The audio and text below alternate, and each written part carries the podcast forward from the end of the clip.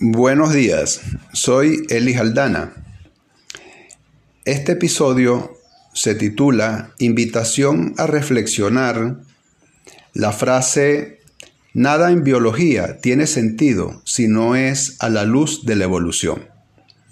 Esta frase es de Theodosius Dosansky, quien junto con Ernst Mayr y George Simpson son los autores de la teoría de la síntesis evolutiva, conocida también como nueva síntesis o síntesis neodarwinista.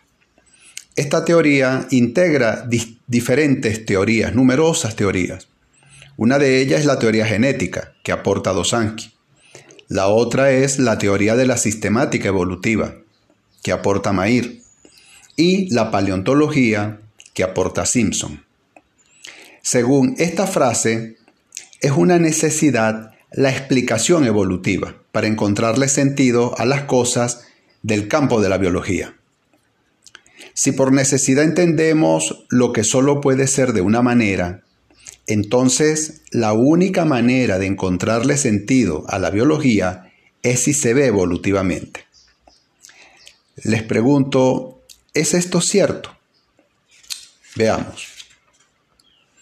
Empecemos por reflexionar qué es un dogma.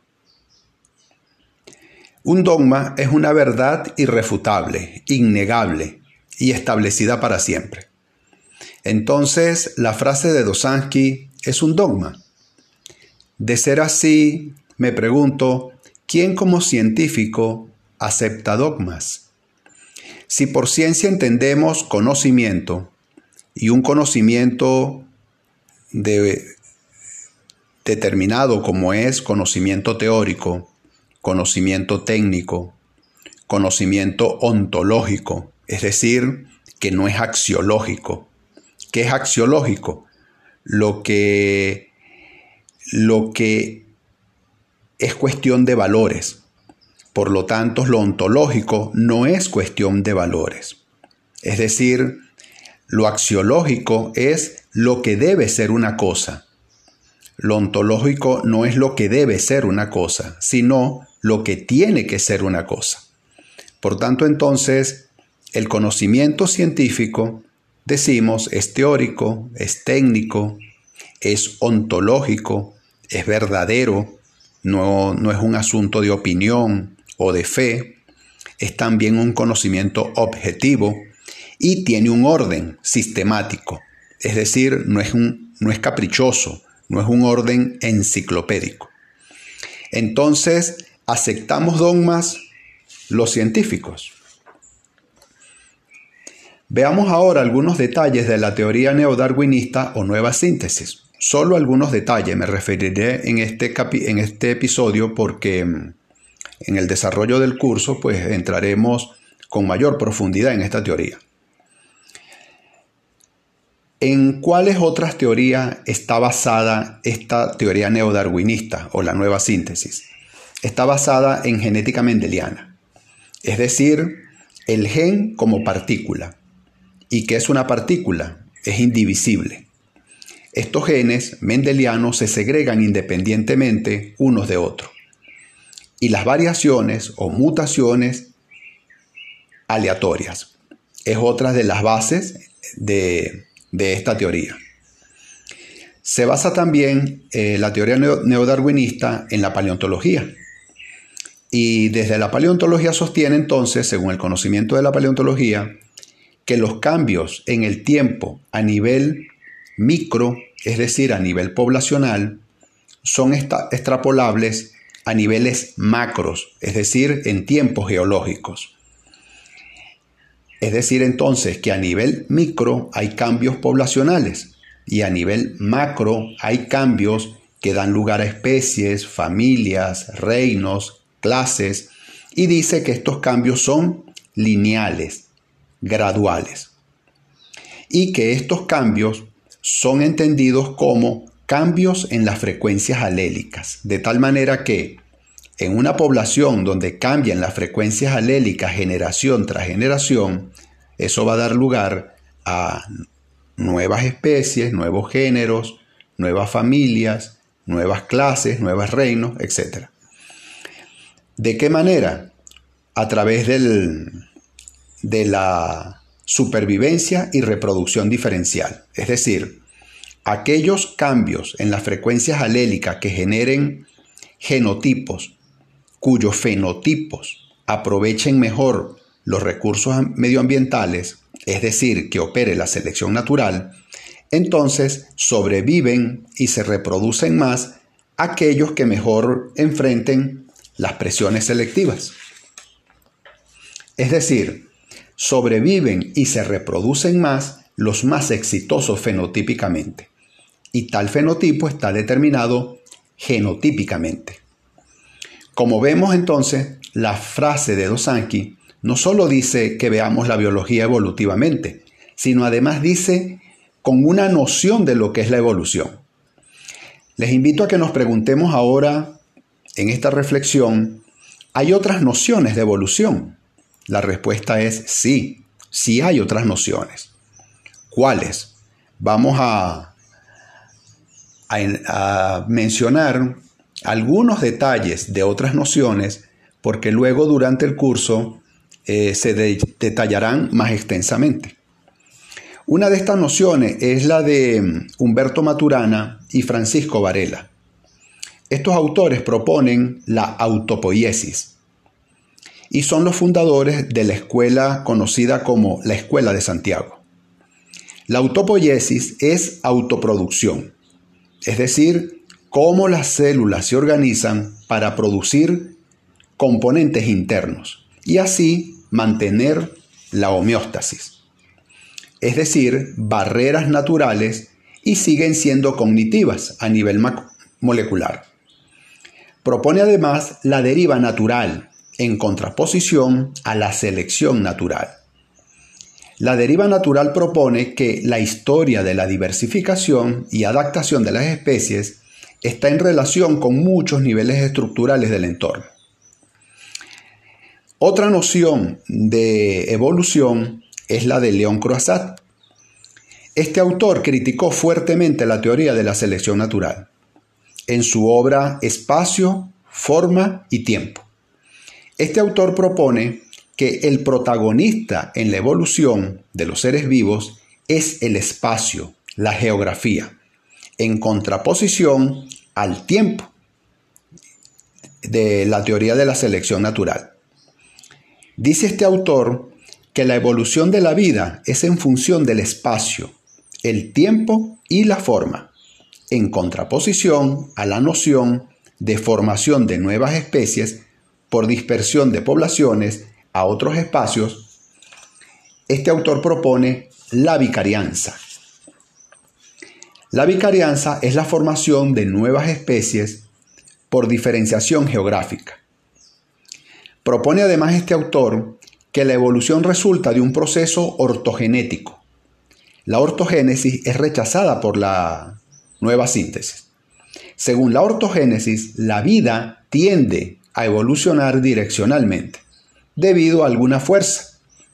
Unas fuerzas que pueden ser tanto intrínsecas, intrínsecas como extrínsecas. Según Croissat, la, la vida lleva un ímpetu direccional hacia formas que prevalecen independientemente de la selección natural. Por tanto, las formas aparecen entonces por su propia fuerza y no porque hayan sido seleccionadas, las más exitosas o las de mayor fitness. Según Croissat, la selección natural tendría un papel secundario, seleccionando entre lo que se da por ortogénesis. Hemos visto hasta ahora entonces la noción de evolución de Maturana y Varela y la de Croissat que son, como vimos, distintas a la nueva síntesis. Veamos ahora la propuesta de evolución de Darcy Thompson. Dice este autor que la forma está principiada por principios matemáticos. Por ejemplo, eh, uno de los ejemplos más conocidos de este autor es el de las diferentes siluetas resultantes de las diferentes condiciones iniciales de las espículas de las esponjas. Recordemos que las esponjas eh, calcáreas son una clase del filoporífera. El esqueleto de estos organismos está mineralizado en formas de espículas de carbonato cálcico, que adopta unas formas muy características. Carbonato cálcico cristalizado. Dice este autor entonces que según las condiciones iniciales de las concentraciones de iones y otros parámetros físicos, es lo que importa, es decir, la condición inicial. Y, en algún aspecto está sujeto a selección natural, pero que la selección natural no tiene el protagonismo. La forma resultante entonces estaría así canalizada, direccionada, restringida por principios matemáticos específicamente por principios geométricos. Dice además este autor que la entidad evolutiva es el organismo, y en esto difiere a la nueva síntesis, porque la entidad evolutiva en la nueva síntesis es población de individuos, mientras que para Thomson es el organismo. Por tanto, la propuesta de Thomson no requiere de nociones de la genética poblacional de la selección natural.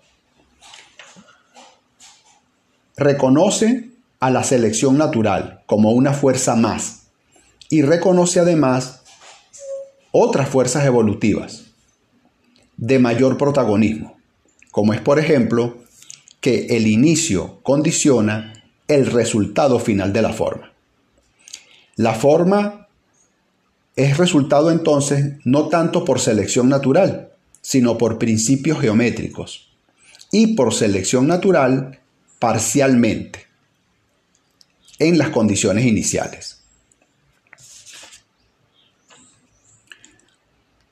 Otra visión de la evolución es la de Conrad Waddington.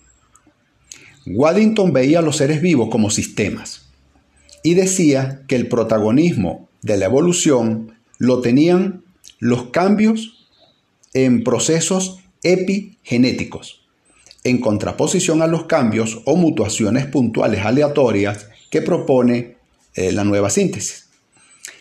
¿Qué son los procesos epigenéticos? Los procesos epigenéticos son cambios hereditarios debido a activación o desactivación de genes pero sin alterar la secuencia del ADN. Y estos cambios son resultado de interacciones entre el organismo y el ambiente. Es decir, que no cualquier mutación genética aleatoria y por acumulación es la fuente de la evolución, como dice la nueva síntesis, sino que es por cambios epigenéticos. Propone además Waddington la adaptación no genética, regulada por el entorno y no por genotipos. Propuso además, contrario a la nueva síntesis, que la macroevolución no es una extrapolación de la microevolución. Y en esto es contrario a la nueva síntesis, sino que cambios a nivel de poblaciones de individuos no dan cuenta de cambios a otros niveles jerárquicos, como pueden ser familias, órdenes, clases, reinos, por ejemplo. Propuso una teoría evolutiva por cambios de epigenotipos y no por genotipos, como propone la nueva síntesis. Es decir, propone una teoría evolutiva por cambios sin alteración del ADN. Rechazó, por tanto, entonces la dicotomía genotipo-fenotipo y propuso que las diferentes tasas evolutivas eran por diferentes epigenotipos.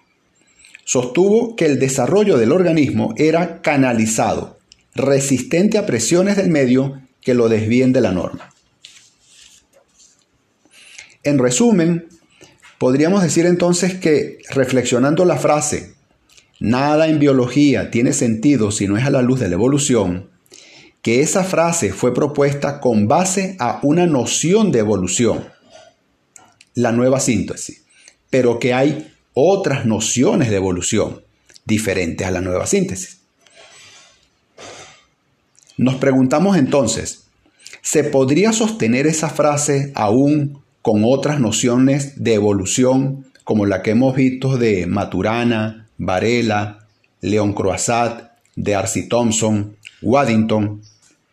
Pues veamos ahora otra propuesta, la de Hermann Weber. ¿Qué propone este autor? Este autor utilizó el término morfología construccional para referirse a un nuevo enfoque analítico de la forma orgánica. Este autor consideró equivocado que la evolución fuera considerada un axioma de la morfología. ¿Qué es un axioma? Un axioma es una proposición o enunciado tan evidente que no requiere demostración.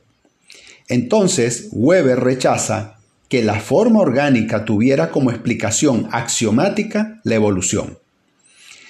Actualmente, esta propuesta de la morfología construccional ha derivado en distintas visiones. Unas han incorporado la morfología funcional y otras integran la comprensión del diseño y de la acción y procesos físico-químicos de la forma. Como, hemos visto entonces, hay diferentes nociones de evolución, distintas a la nueva síntesis. Justificarían también estas otras nociones la frase de Dosansky. Luego, la propuesta de Weber va más allá, aún. Prescinde de una relación axiomática entre evolución y forma. Es decir, que la evolución, para Weber, no es una explicación necesaria de la forma. Recordemos que por necesidad nos referimos a lo que solo puede ser de una manera. Según Weber entonces, la forma puede explicarse sin hacer uso de teorías evolutivas. Otra propuesta de evolución es la de Richard Goldsmith. Este autor propone la evolución por macromutaciones, es decir, por saltos es decir, distinto a los cambios del neodarwinismo o la nueva síntesis, que propone cambios puntuales, graduales, lineales, que por acumulación dan lugar a nuevas poblaciones o nuevas especies o nuevos géneros, nuevas familias, nuevas clases. Este autor, Goldsmith, ve a la evolución como un fenómeno emergente él no rechaza la propuesta de las mutaciones de la nueva síntesis o el neodarwinismo, pero discrepa que ésta dé cuenta de la formación de nuevas especies. Dice que las nuevas especies son resultado de macromutaciones, a los que él llamó monstruos esperanzadores.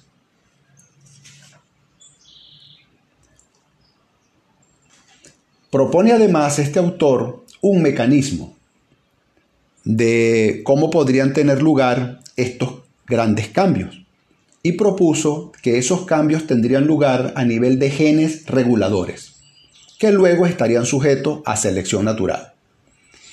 El cambio de un gen regulador en una generación o el cambio de una frecuencia alta en una población. Veamos ahora otra propuesta más reciente, de evolución molecular, conocida como la teoría neutral de evolución molecular de Moto Kimura. Este autor, Kimura, propone que la mayoría de las variaciones de secuencias del ADN son neutras, es decir, que tienen coeficientes de selección cero, es decir, que no son ni ventajosas ni desventajosas. Por tanto, no son ni seleccionadas ni contraseleccionadas, y que apenas una minoría confieren un coeficiente de selección positivo, es decir, una minoría serían las favorecidas por selección natural.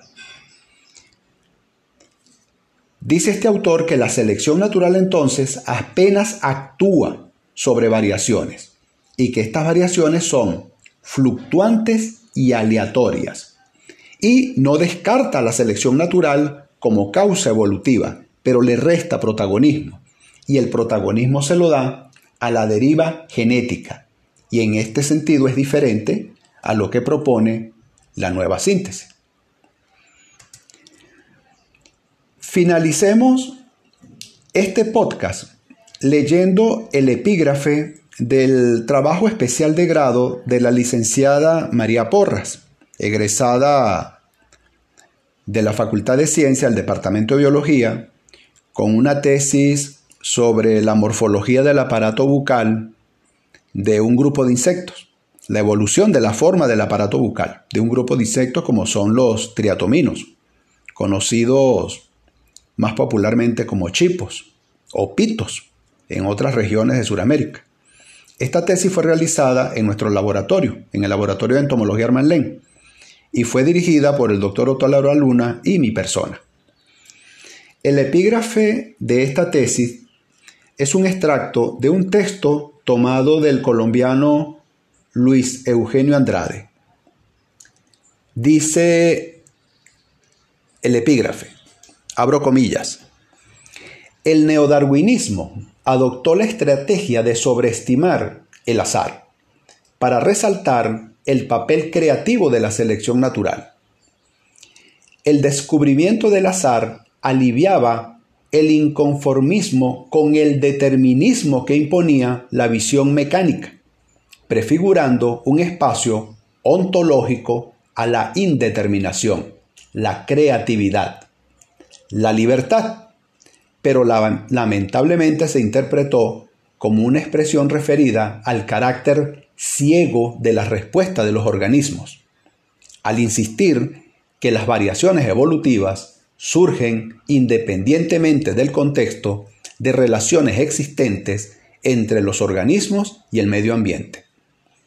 De esta manera, la selección natural se posicionó como el argumento sustitutivo a todo tipo de actividad morfogenética intrínseca a los organismos, convirtiéndose en una fuerza externa que impone el orden y el equilibrio a la diversidad de producciones de la naturaleza. Cierro comillas. Con esto finalizamos este podcast. Gracias.